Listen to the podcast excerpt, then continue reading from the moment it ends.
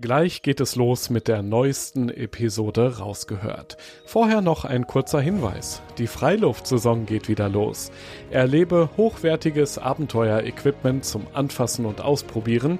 Dazu spannende Vorträge, Workshops und entspannte Abende in den coolsten Outdoor-Locations deutschlandweit. Auch in deiner Nähe. Check jetzt alle Termine auf globetrotter.de slash Freiluft und komm kostenlos vorbei. Rausgehört wir sollten uns mehr die positiven Geschichten nachhaltigen Reisens erzählen und nicht immer mit dem Finger auf andere zeigen und sagen, oh, das könntest du aber nicht mehr machen oder das, das lieber gar nicht mehr und fliegen ist doof. Ich glaube, man, wir müssen einfach versuchen, Reisen neu und auch spannend neu zu denken. Sie möchte andere Kulturen behutsam kennenlernen, umweltbewusst unterwegs sein und dann erfüllt und zufrieden zurückkehren. Jacqueline Albers hat sich dem nachhaltigen Reisen verschrieben und auch ein Buch darüber geschrieben. Umweltschutz und nachhaltig leben. Wichtige Themen, die ja viele von uns mittlerweile alltäglich beschäftigen und auch bei der Reiseplanung eine Rolle spielen sollten. Ich möchte von Jacqueline wissen, wie klappt es nachhaltig und trotzdem eindrücklich? Wie kann ich das Klima schonen und trotzdem meinen Horizont erweitern? Ja, eins vorab und äh, das, das finde ich so cool an dir. Der erhobene Zeigefinger, der bleibt heute auf jeden Fall stecken. Der bleibt in der Tasche, genau. Super, das haben wir schon mal durchgedealt. Alles weitere jetzt im Podcast zum Thema nachhaltig reisen und die Welt entdecken. Rausgehört Jacqueline, lass uns am Anfang mal kurz über deinen äh, Background sprechen. Du wolltest ja eigentlich Tischtennis-Profi werden, habe ich gelesen, aber dann kam doch alles ganz anders und die Arbeit für ein UN-Projekt 2005 war ein Grund dafür. Richtig, also das mit dem Tischtennis-Profi ähm, hat leider nicht geklappt. Ich habe zwar alles gegeben und durfte dann im Ausland auch nochmal äh, relativ hoch, in, zum Beispiel in der ersten Liga in Schweden spielen, mhm. aber es hat dann am Ende nicht gereicht ähm, und ist sowieso ja auch im Profisport schwierig, wenn du davon leben möchtest, äh, vor allem für Frauen. Und deshalb habe ich mich dann sozusagen meiner zweiten Passion gewidmet und das war der Bereich internationale Politik beziehungsweise Gerechtigkeit, internationale Gerechtigkeit. Und da habe ich bei einem äh, Projekt in Hamburg zum Thema Millennium Entwicklungsziele der Vereinten Nationen mitarbeiten dürfen. Damals bei der Welthungerhilfe und dem Hamburger, bei der Hamburger Senatskanzlei. Und das hat äh, prägenden Eindruck hinterlassen. Und so hat sich dann sozusagen mein Wunsch Berufsbild des Berufs im Bereich Nachhaltigkeit verfestigt und jetzt arbeite ich seit ja, rund mehr als zehn Jahren in der Nachhaltigkeit mit Schwerpunkt Klimaschutz, war auch bei verschiedenen UN-Klimakonferenzen und habe dann ja dann auch das Buch sozusagen in diesem thematischen Kontext geschrieben. Vor allem habe ich gelesen, du warst auch für Forschungsprojekte im Regenwald in Ecuador. Das muss ja auch cool gewesen sein ja, das war mega cool. Ich war da scheinfrei an der Uni im Master und habe gedacht, nee, das war es jetzt noch nicht. Ich möchte gerne vor allem im Research-Bereich gucken, ob ich vielleicht in die Wissenschaft gehen will und habe dann die Möglichkeit bekommen, bei einem Forschungsprojekt äh, am Postgraduierteninstitut der Universität Técnica del Norte in Ibarra im Norden von Ecuador mitzuarbeiten zum Thema Klima, aber auch nachhaltiger Tourismus. Und dann haben wir tatsächlich richtig im Feld auch äh, Interviews geführt und Studien gemacht. Und das war natürlich auch für mich der Anstoß, sozusagen im Themenfeld nachhaltiges Reisen mich zu vertiefen. Das ist jetzt aber auch schon echt über zehn Jahre her. Guck, und eins noch, um dich besser kennenzulernen, habe ich mich schon gefragt, hast du mal so, ja, so eine Art Weltkarte oder irgendwie mal Fähnchen draufgesteckt, wo du überall schon gewesen bist? Weil du kommst ja ursprünglich aus Hamburg, hast aber mittlerweile schon viel von der Welt auf jeden Fall gesehen, wie wir jetzt auch schon teilweise gehört haben. Also wie viele Fähnchen stecken mittlerweile in der Weltkarte? Ja, stecken viele Fähnchen in der Weltkarte, aber ich glaube bei weitem noch nicht so viele, äh, dass ich jetzt happy wäre. Es gibt there's a lot to see sozusagen. Also ich könnte wirklich morgen los und noch viel, viel mehr angucken.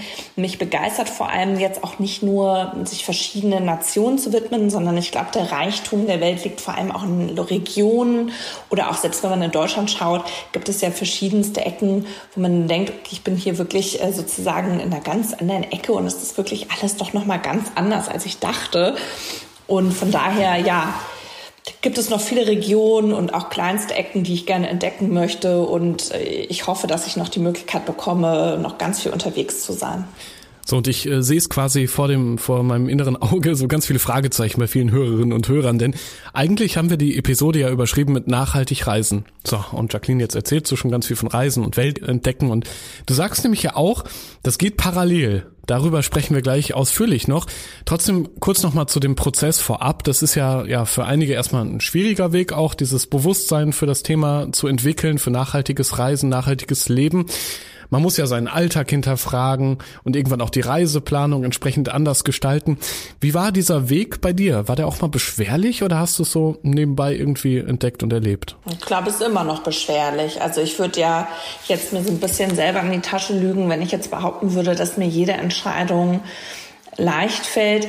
Ich glaube, dass irgendwann so der Mechanismus eingesetzt hat, ich, dass ich, also, und das geht, glaube ich, sehr vielen Menschen so, dass man ja mittlerweile relativ viel weiß, auch ein ökologisches Wissen in der Bevölkerung sehr stark auch verankert ist. Auch man weiß, dass was soziale Gerechtigkeit im Grunde ist, dass nur schwerfällt, das sozusagen in Handeln umzusetzen. Es gibt da so einen Fachbegriff, Begriff, der heißt Value Action Gap. Und das ist sozusagen wissenschaftlich auch schon belegt. Jetzt ist es so, dass ich dann irgendwann als Mechanismus mir vier Fragen sozusagen immer wieder aufgetaucht sind, die auch beim Reisen aktiviert werden. Das ist aber nicht so, dass ich jetzt losfahre und ähm, immer wieder diese vier Fragen durchgehe, sondern dass das sozusagen automatisch ist. Ich habe es nur dann sozusagen auf diese runtergebrochen, dass ich mich dann oft frage, wie kann ich meinen Impact äh, vermeiden, der möglicherweise negativ ist wie kann ich meine negativen Auswirkungen durch mein Handeln reduzieren, wie kann ich unterwegs zum Beispiel auch ausgleichen, irgendwas reparieren oder wiederverwenden und wie kann ich aktiv positiv beisteuern. Und wenn man das sozusagen verinnerlicht und auch in der Vorbereitung einer Reise berücksichtigt und auch im Alltag sozusagen anwendet, dann ist schon an vielen kleinen Entscheidungen zu sehen, dass man neue Wege gehen kann. Das heißt, eigentlich ist es für dich immer so ein Hintergedanke mindestens, dass du die Nachhaltigkeit mitplanst, mit überlegst in deinem Alltag, aber auch wenn es ums Reisen geht. Ähm, da würde mich dann mal direkt interessieren, es gibt ja viele Regionen auf der Welt, insbesondere auch arme Länder, die leben ja vom Tourismus. Wie gehst du mit dieser Frage um? Einerseits ja die Abhängigkeit vom Geld der Touristen, von uns zum Beispiel, wenn wir dorthin reisen. Andererseits eben auch diese Option, eben diese moralische Frage, da besser nicht hinzufliegen oder hinzufahren.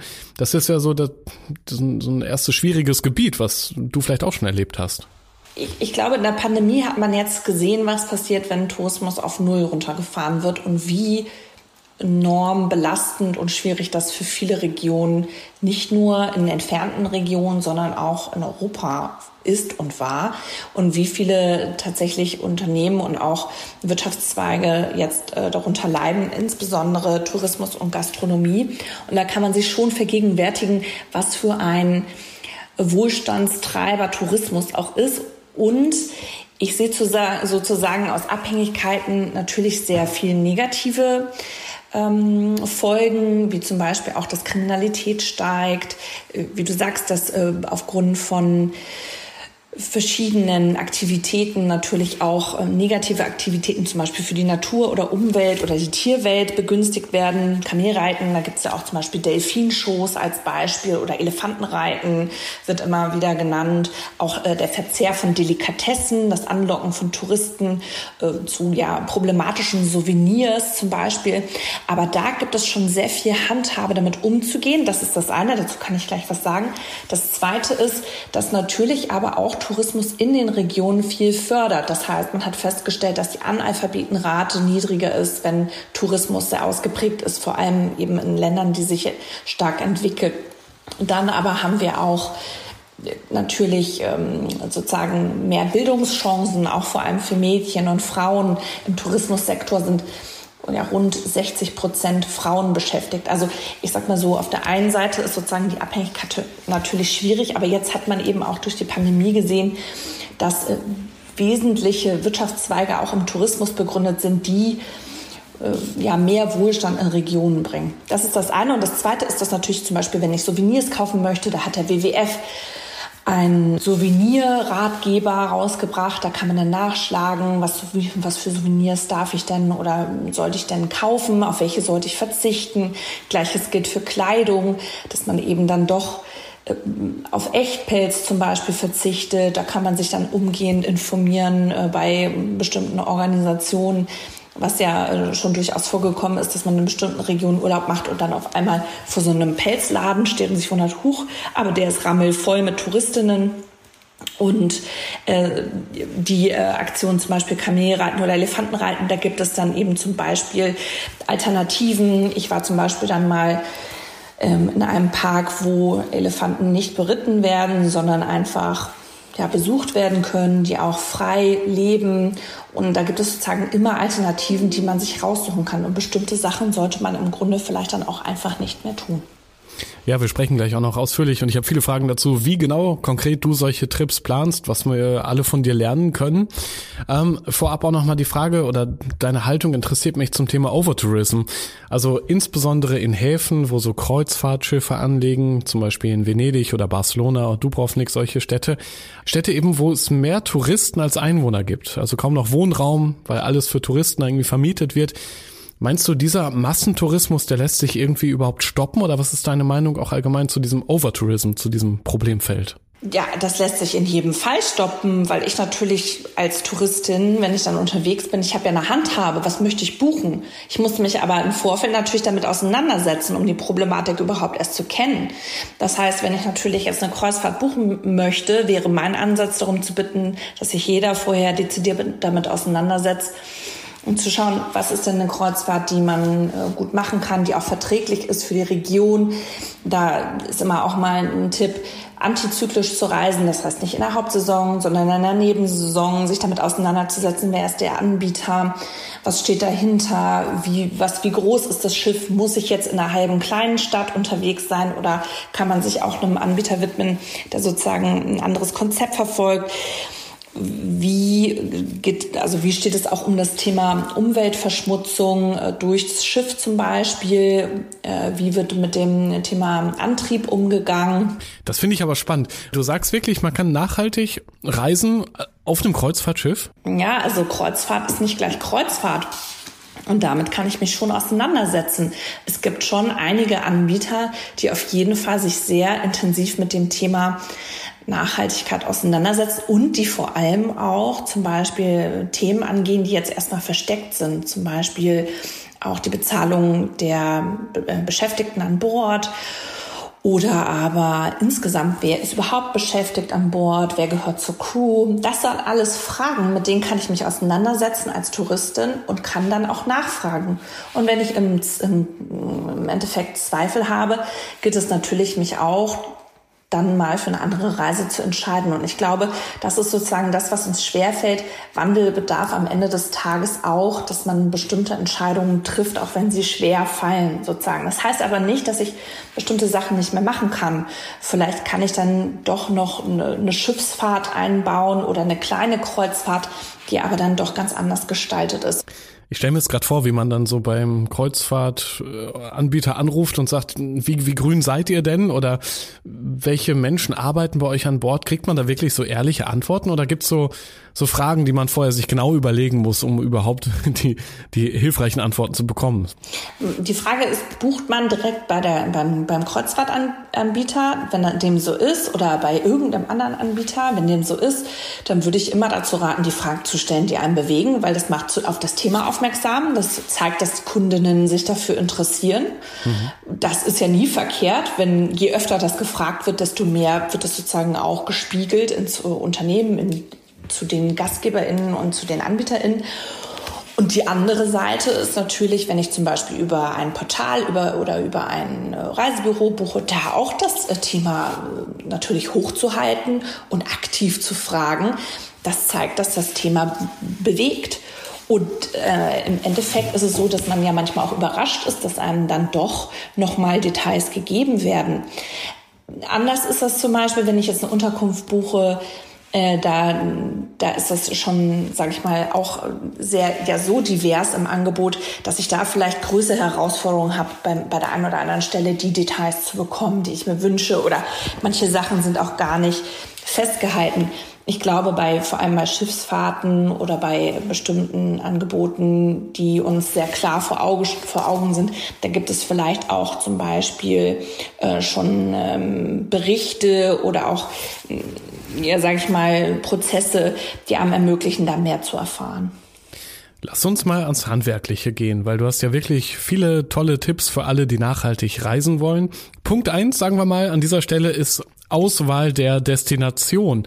Also die typischen Hotspots, die reizen nun mal viele, ja, allein schon für Erinnerungsfotos oder so. Was sagst du denn? Wie finde ich das perfekte Reiseziel, ohne dass ich am Ende da lande, wo alle sind, alle rumhängen und alle Selfies machen?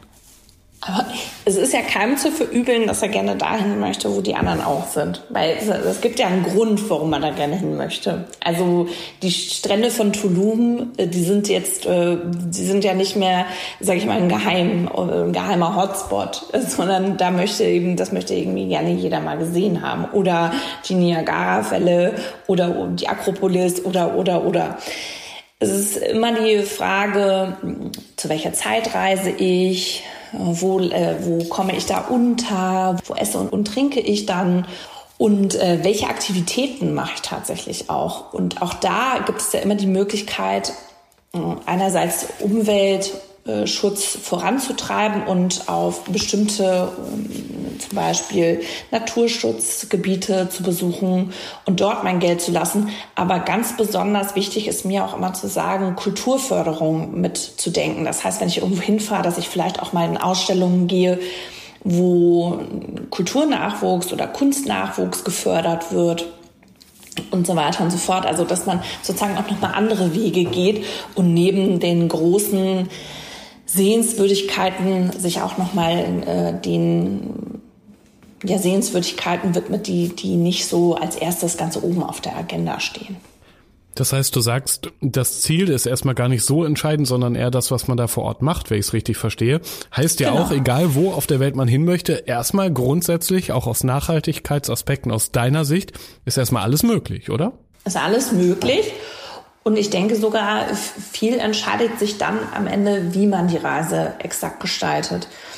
Ich würde immer sagen, je weiter weg, desto länger äh, sollte man am besten vor Ort sein, damit man auch wirklich Kultur, kulturell eintauchen kann, sich die Natur richtig ansehen kann, damit man auch genug Zeit hat. Natürlich auch, um sozusagen einer langen Anreise gerecht zu werden. Aber manchmal ist natürlich auch der Weg das Ziel. Also wenn ich jetzt in Europa eine Reise mache, dann kann ich auch mal kürzer weg sein, aber dann fahre ich vielleicht mit dem Zug und baue unterwegs noch einen tollen Stop ein, den ich vorher so gar nicht geplant hätte, ähm, als wenn ich jetzt zum Beispiel mit dem Flugzeug geflogen wäre. Also ich glaube, man, wir müssen einfach versuchen, Reisen neu und auch spannend neu zu denken. Was war so dein letztes Ziel, was du geplant hast? Wie bist du da konkret vorgegangen? Welche Destination wirst du bald ansteuern als nächstes, auch mit deiner Familie? Wir überlegen gerade, ob wir Freunde in Madrid besuchen und dann für ein paar Wochen in Portugal bleiben. Tatsächlich haben wir die Logistik noch nicht ganz entschieden, weil wir mit Kleinkind reisen und dann noch nicht genau wissen, wie wir von A nach B kommen. Da sind wir gerade an, dabei, die diversen Möglichkeiten zu eruieren und dann wissen wir noch nicht genau, wie wir vor Ort sein werden. Ich finde aber immer mit Kleinkind äh, ist es immer schön in einer Ferienwohnung über, da gibt es ja verschiedene Portale, zum Beispiel Airbnb, aber auch EcoBnB und verschiedene Portale, die das sozusagen natürlich auch von privat anbieten, zu sein, weil dann manchmal das Setup schon so ist, dass man sich perfekt selbst versorgen kann. Man ist mittendrin und man hat sozusagen bestimmte Wege, die einem ermöglichen, dass man schon in die lokalen äh, Gegebenheiten eintaucht. Man könnte zum Beispiel auch Couchsurfing machen, das heißt, dass man bei Einheimischen ähm, unterkommt oder aber Wohnungstausch. Das finde ich auch ein spannendes Konzept. Das heißt, da ist viel möglich. Im Moment war ja äh, aufgrund der Pandemie, äh, pandemischen Situation tatsächlich äh, gab es da Limitierungen. Mal sehen. Vielleicht nehmen wir auf dem Stop auch mal ein Hotel. Das haben wir aber wirklich schon sehr lange nicht mehr gemacht. Finde ich übrigens spannend, dass du Couchsurfing oder Airbnb und solche Dinge ansprichst. Es gibt da ja verschiedene Label auch, was Nachhaltigkeit angeht. Ähm, Kannst du da Tipps geben, auf welche Label ich achten sollte? Was ist Greenwashing oder was ist auch wirklich grün? Wo kann ich mich drauf verlassen? Es ist äh, eine große Herausforderung. Gerade im touristischen Bereich gibt es äh, meines Wissens nach über 180 verschiedene Label. Ich orientiere mich immer an den Label, und äh, sozusagen ähm, äh, Siegeln, die vom äh, Global Sustainable Tourism Council zertifiziert werden. Das ist wirklich vor allem für Unterkünfte ein sehr, sehr hohen, hoher Standard. Die zertifizieren auch Label für Destinationen, aber gerade bei den Unterkünften ist es sehr gut mal auf die Seite des Global Sustainable Tourism Council zu gehen. Das zweite ist, dass es Label gibt, die jetzt neu kommen. Also es gibt Buchungsportale, ja diverse Buchungsportale, die auf das Thema Nachhaltigkeit einzahlen wollen, zum Beispiel bookitgreen.com oder auch ganz verschiedene andere, aber auch booking.com hat jetzt neuerdings ein, äh, in ihrem Filter einen Nachhaltigkeitsbutton eingebaut, sodass man dann auch Unterkünfte oder äh, Reisen nach äh, Sustainability filtern kann. Das muss man sich aber genau ansehen. Idealo hat, ist ja ein Vergleichsportal, die haben das jetzt meines Wissens auch schon integriert. Das heißt, aber auch hier muss man dann ganz genau schauen, ist das wirklich die Nachhaltigkeit, also ist das wirklich das, was ich auch darunter verstehen will? Und wie gesagt, ich würde mich da immer auch an diesen globalen Standard des, äh, des äh, Global Sustainable Tourism Councils orientieren. Ja, guter Tipp. Guck, hatte ich noch nie von gehört, tatsächlich. Vorher. ist natürlich in deinem Buch auch mit drin, aber ähm, ja, solche Tipps sind natürlich sehr wertvoll für alle, die auch diesen Podcast hören und genau sich diese Fragen stellen, wie kann ich nachhaltig reisen. Ähm, ein weiterer wichtiger Punkt ist ja das Fortbewegungsmittel. Ähm, wie du ja auch schon gesagt hast, mit Familie wird es ein bisschen schwieriger. Wenn man jünger ist, muss ich sagen, je unabhängiger und jünger eben man ist, desto cooler ist ja auch mit dem Zug zum Beispiel durch Europa zu fahren oder Städte zu erkunden. Meinetwegen auch mal zu Fuß kann man dann weiter oder mit dem Rad, wie man gerade so Lust hat. Aber mit Familie, ich kenne das auch, da wird's dann ja doppelt schwer, alles so zu planen. Wie gehst du das denn nachhaltig an, um eben doch zu viel CO2-Emissionen zu vermeiden?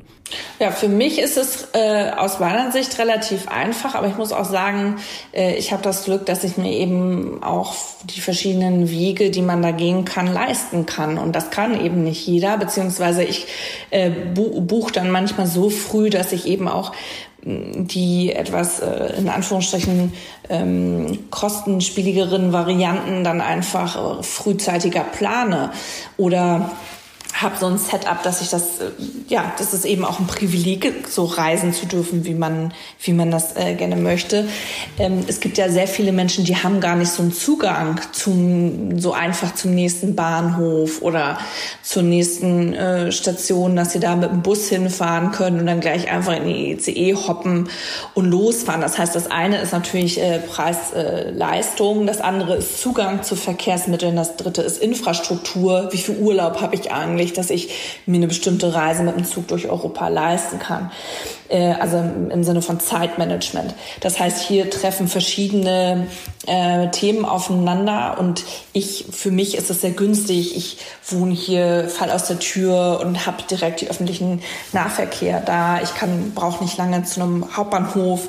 Ich bin dann schnell überall und ähm, kann sozusagen auch äh, dann ähm, auch mal auf das Auto verzichten. Ähm, das können nicht alle. Und gleichzeitig habe ich eben auch äh, eine bestimmte Zahl an Urlaubstagen. Also ich würde nur sagen, ich für mich, wenn ich jetzt nur für mich sprechen würde, dann würde ich sagen, ach, das fällt mir eigentlich recht leicht, auch die, die Strecken umzudenken und das dann mit der Bahn zu machen. Das äh, freut die Kinder ja auch. Bahnfahren ist ja auch aufregend. Ja, äh, wirklich, find, findest du es einfach? Also ich finde die Vorstellung mit einem kleinen Kind zum Beispiel im Zug, dann sagen wir mal bis nach Österreich, okay, könnte noch klappen, aber wenn man bis nach Spanien möchte, das ist ja ein ewig langer Trip und also nichts gegen die Bahn, im Gegenteil, ich liebe die Bahn, so, aber die ist ja auch nicht immer pünktlich und manchmal kriegt man den Anschluss nicht und dann hast du dein Kleinkind dabei und, oder? Genau, das ist eben eine Frage auch von Praktikabilität. Das meine ich. Also wenn wir jetzt das, äh, also zwei Sachen dazu. Wir müssen Reisen neu denken. Das würde dann bedeuten, okay, wir haben keine Verbindungen, die mich innerhalb von fünf, sechs Stunden, wie zum Beispiel in China, äh, von äh, die Strecke Hamburg-Barcelona fahren lässt Ja, das gibt es in Europa so nicht. Das heißt, was würde ich jetzt machen? Mein Vorschlag wäre, na ja, wenn ich schon immer mal äh, Straßburg oder ähm, Brüssel sehen wollte oder in Paris einen Stop ähm, toll wäre für mehrere Tage, dann würde ich mir einen Stop einbauen. Wenn ich eben diese Zeit habe, und dann könnte man das miteinander verbinden. Ja, eine Frage, die dann kommen würde, wäre, macht äh, äh, Städtetrip mit Kindern so viel Spaß? Aber ich glaube, auch da findet man, findet man tolle Aktivitäten, die dann für Groß und Klein äh, gut sind. Ähm, aber ich würde sagen, also wenn ich dann, wenn, wir müssten dann sozusagen umdenken und dann neue Wege gehen. Das würde bedeuten, dass man dann einen Stop einbaut oder Freunde unterwegs besucht oder Familie und das äh, ganz anders macht. Aber manchmal geht's eben einfach auch nicht. Und das will ich damit sagen. Und dann muss man versuchen, wenn es eben dann mal nicht geht, beim nächsten Mal so frühzeitig eine Reise ähm, umzuplanen oder auch mal zu hören, wie machen das denn andere und sich Tipps zu holen. Wir sollten uns mehr die positiven Geschichten nachhaltigen Reisens erzählen und nicht immer mit dem Finger auf andere zeigen und sagen, oh, das könntest du aber nicht mehr machen oder das, das lieber gar nicht mehr und fliegen ist doof. Äh, so, so äh, treiben wir den Wandel dann, finde ich, aus meiner Sicht nicht voran, sondern es sind eben auch von kleinen bis zu den großen Entscheidungen äh, wichtig, ähm, Schritte zu gehen. Finde ich cool, auch noch bei das Stichwort. Erzähl doch mal gerne, wenn du magst, so deine liebste nachhaltige Reise, die du bisher erlebt hast. Wo hat die dich hingeführt? Was waren so die Highlights unterwegs? Vielleicht auch die Schwierigkeiten, die du natürlich bravourös gelöst hast? Wir haben einmal eine Reise gemacht ähm, in der in Zeiten der äh, Pandemie. 2020 ähm, im, im, September. Und da mussten wir unsere Elternzeitreise ganz neu denken. Wir haben dann gefragt, was, was können wir denn machen, äh, was sozusagen Stops sind, die wir immer schon mal gerne machen wollten die wir potenziell dann äh, als Familie machen können und wo wir schnell von A nach B kommen, wenn es dann äh, zum Beispiel auch kritisch wird in einer bestimmten Situation. Da hatten wir uns dann für eine Reise entschieden äh, nach Südtirol über Weimar und München und waren dann insgesamt vier Wochen unterwegs. Das war wirklich sozusagen maßgeblich im ersten Moment zweieinhalb Wochen eine kulturelle Reise nach Weimar und dann eben auch nach München und haben dann aber einen längeren Aufenthalt in der Natur gehabt, in Südtirol, in den Bergen, in einem Ort, der heißt Unsere liebe Frau im Walde. Wunderschön, einfach äh, naturbelassen und wir haben da ganz tolle Tage verbracht und haben sozusagen Kultur- und Naturerlebnisse miteinander verbunden und sind sehr beschwingt, erholt und auch fröhlich zurückgekehrt. Also sehr happy zurückgekehrt. Ach, sehr schön. Ja, ein richtig schöner und trotzdem nachhaltiger Familienurlaub. Also es ist auf jeden Fall möglich. Und Südtirol, ja, Italien, ist schon ein kleiner Trip, aber wenn man eben so Zwischenstops einlegt, finde ich das auch eine sehr, sehr coole Idee. Also wie ihr das da gemacht habt, sehr inspirierend auf jeden Fall. Und was ich ja auch immer wichtig finde bei der Reiseplanung, dass man eben nicht die typischen großen Reisekonzerne nutzt, sondern eben versucht, vor Ort auch das Geld auszugeben. Also nicht irgendwie all-inclusive, sondern lieber lokale Restaurants zum Beispiel ausprobieren. Nicht diese ganzen organisierten Ausflüge mitmachen, die es da so gibt, sondern vielleicht auch auf die Geheimtipps der Menschen vor Ort hören. Hm, was kann man sonst noch so also am Reiseziel beachten? Also wie lassen sich die Urlaubstage richtig cool und trotzdem auch nachhaltig füllen aus deiner Sicht? Man kann bei den Anbieterinnen, wo man unterkommt, fragen, was gute Restauranttipps sind. In, in äh, Südtirol hatten wir dann zum Beispiel die Buschenschenke, die gegenüber war, die zum Familienbetrieb gehörte, wo man hervorragend essen konnte, die fast alles aus Eigenproduktion äh, auf den Tisch gebracht haben, äh, die auch eigenen Wein zum Beispiel hatten.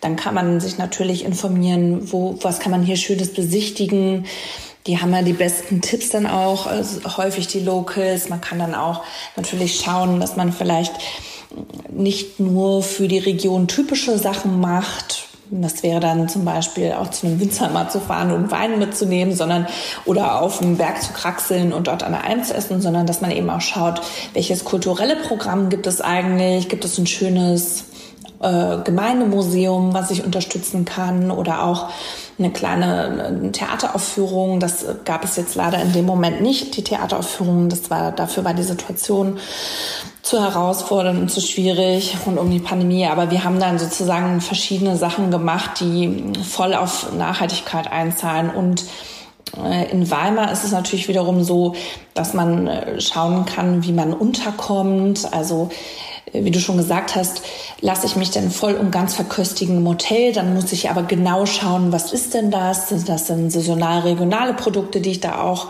äh, bekomme? Oder kann ich vielleicht einfach auch auf den Wo Wochenmarkt gehen und mich dort versorgen und dann auch mal selber kochen? Was gibt es für tolle Restaurants, die sehr stark auf das Thema Regionalität und Saisonalität, vielleicht sogar auch Bio einzahlen? Aber da muss ich auch nochmal zu sagen, nicht überall gibt es so die Bioqualität, wie wir sie eben auch in Deutschland kennen.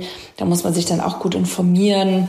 Da gibt es sozusagen verschiedene Wege, wie man sich immer wieder fragen kann auf diesen Reisen, äh, wo bin ich und äh, was möchte ich eigentlich jetzt hier genau machen. Man kann ja auch immer schön argumentieren, dass Reisen an sich, dadurch, dass man andere fremde Kulturen kennenlernt, ist es ja auch nachhaltig. Man tut nachhaltig etwas für die eigene Bildung, zum Beispiel die Bildung der Kinder, eben derjenigen, die man mit dabei hat. Und man lernt eben diese Kulturen kennen, die Bräuche, Geschmäcker, Traditionen, sowas ist ja auch super spannend und bereichernd. Ähm, welche Möglichkeiten gibt es da aus deiner Sicht, um möglichst einfach in andere Kulturen einzutauchen, in Kontakt zu kommen, vielleicht sogar Freundschaften zu entwickeln? Ich bin dann auch immer ab und zu mal dann alleine oder mit jemandem zusammen in eine Bar und komme da auch gut ins Gespräch. Ja, ich glaube, ich glaube, heute macht man dann so andere Sachen. Äh, zum Beispiel äh, gibt es ja diese App Meetup mhm. oder äh, es gibt dann regional auch verschiedene Apps, die man nutzen kann, wo man sich dann mit Gruppen treffen kann zu Themen, die einen interessieren.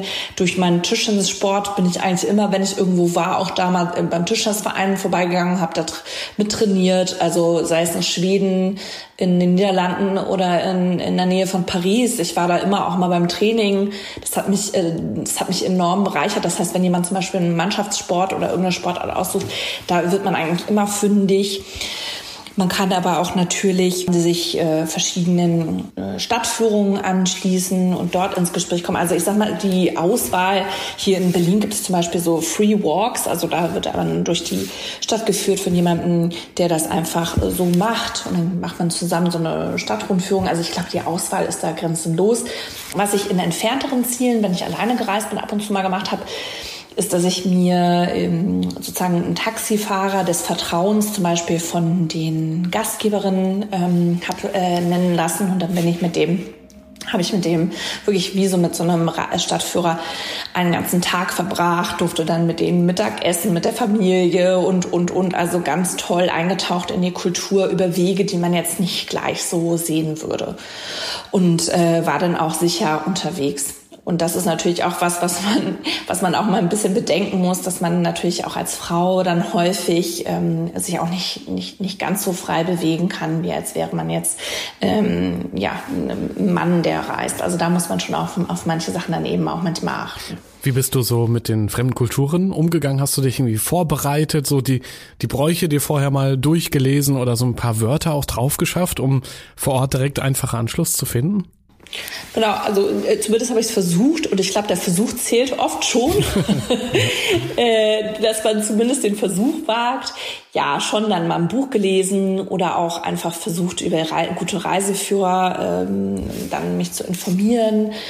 Mm, äh, aber auch viel vor Ort gefragt. Ich hatte ja schon eingangs erzählt, dass Vorbereitung das aus meiner Sicht das äh, A und O ist und der Schlüssel zum nachhaltigen Reisen. Ich habe dann manchmal auch einfach vorher irgendwo angerufen und gefragt.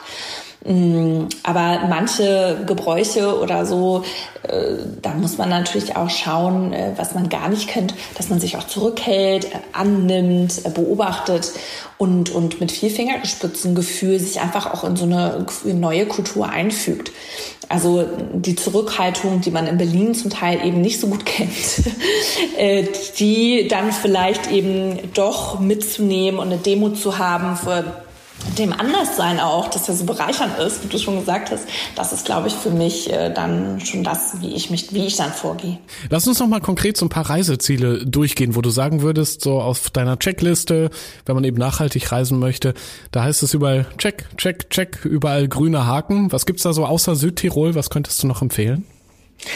Nein, für mich sind dem keine Grenzen gesetzt die Frage ist eben nur, wie man dann die Reise gestaltet. Also sowohl Thailand, Mexiko, äh, Südamerika, verschiedene afrikanische Länder, da kann man überall tolle Reisen machen. Ich will jetzt gar nicht, ich weiß gar nicht, was überhaupt aussehen soll. Ich, Australien war ich zum Beispiel noch nie, würde ich super gerne machen. Ist die Frage, wie? Habe ich für Australien zwei Wochen? Würde ich jetzt sagen, mh, mm, ja, also würde ich schon sagen, lieber sehr lange bleiben, äh, wenn man diese Möglichkeit bekommt, dann auch äh, das Land wirklich richtig gut kennenlernen, dass sich auch der Flug, sage ich mal, äh, im Verhältnis steht äh, zu dem Aufwand, äh, den auch, äh, auch für die Klimawirksamkeit, dass man dann natürlich auch schaut, dass man den äh, Flug kompensiert oder dass man guckt äh, auch mit, mit, mit welcher Airline dann man dann fliegt.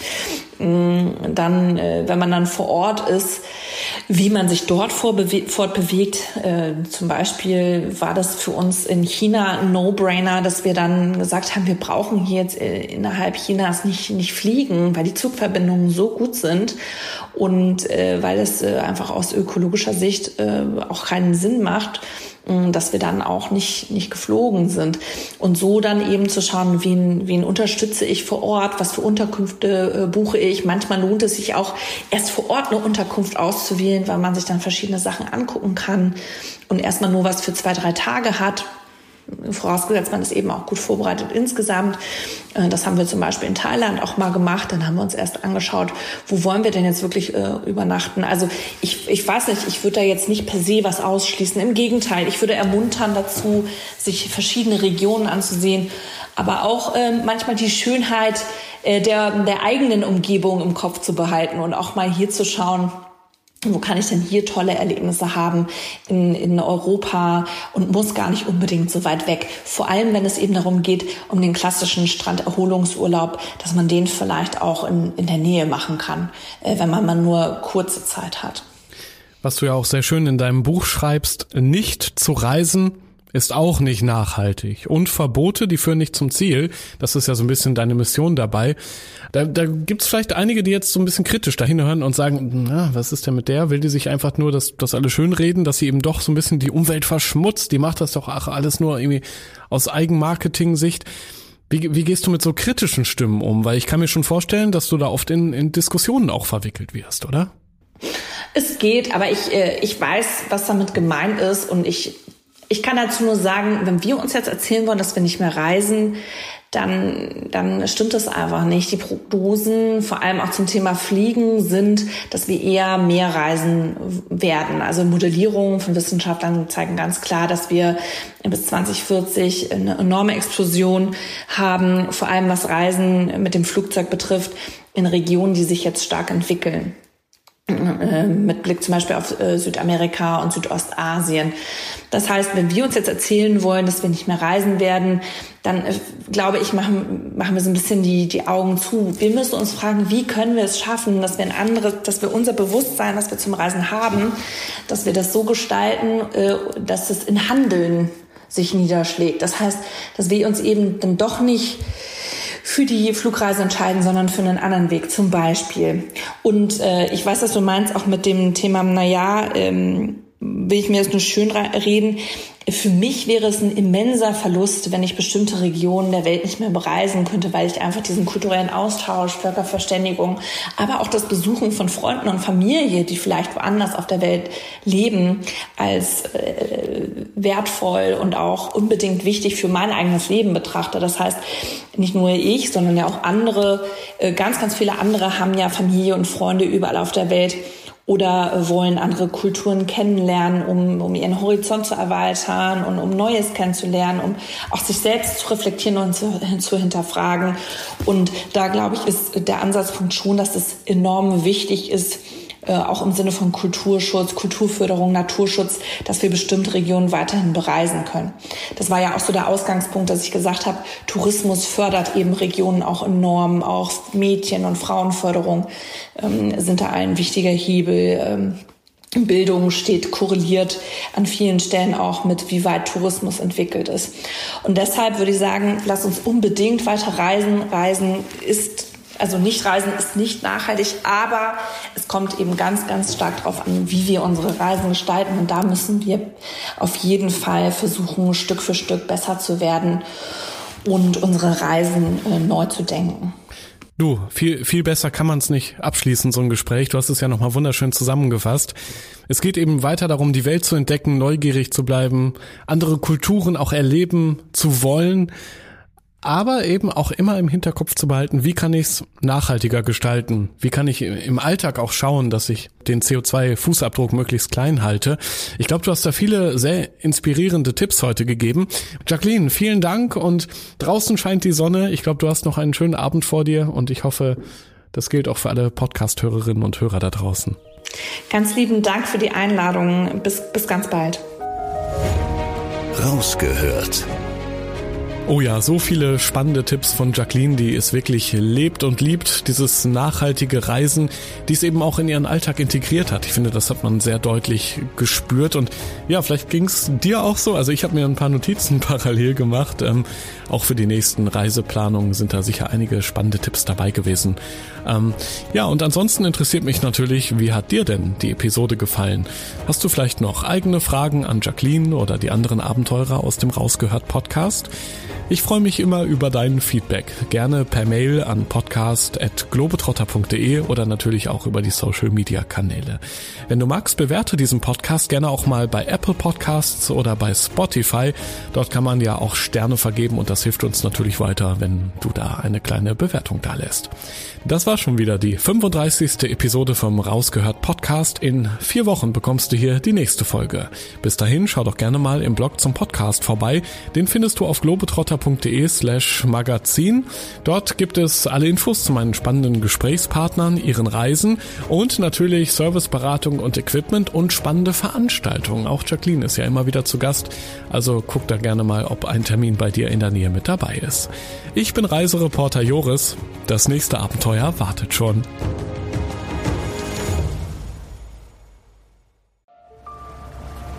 Erinnerst du dich an deine Lieblingsreise? Jetzt gibt es einen Podcast voller Lieblingsreisen. Erlebe mit uns spannende Outdoor-Expeditionen und schnür den Backpacker für abenteuerliche Regennächte auf der Isomatte. Wie der Nebel dampfend aufsteigt über dem Wasser. Ein richtig schöner Ort, um wach zu werden. Lieblingsreisen.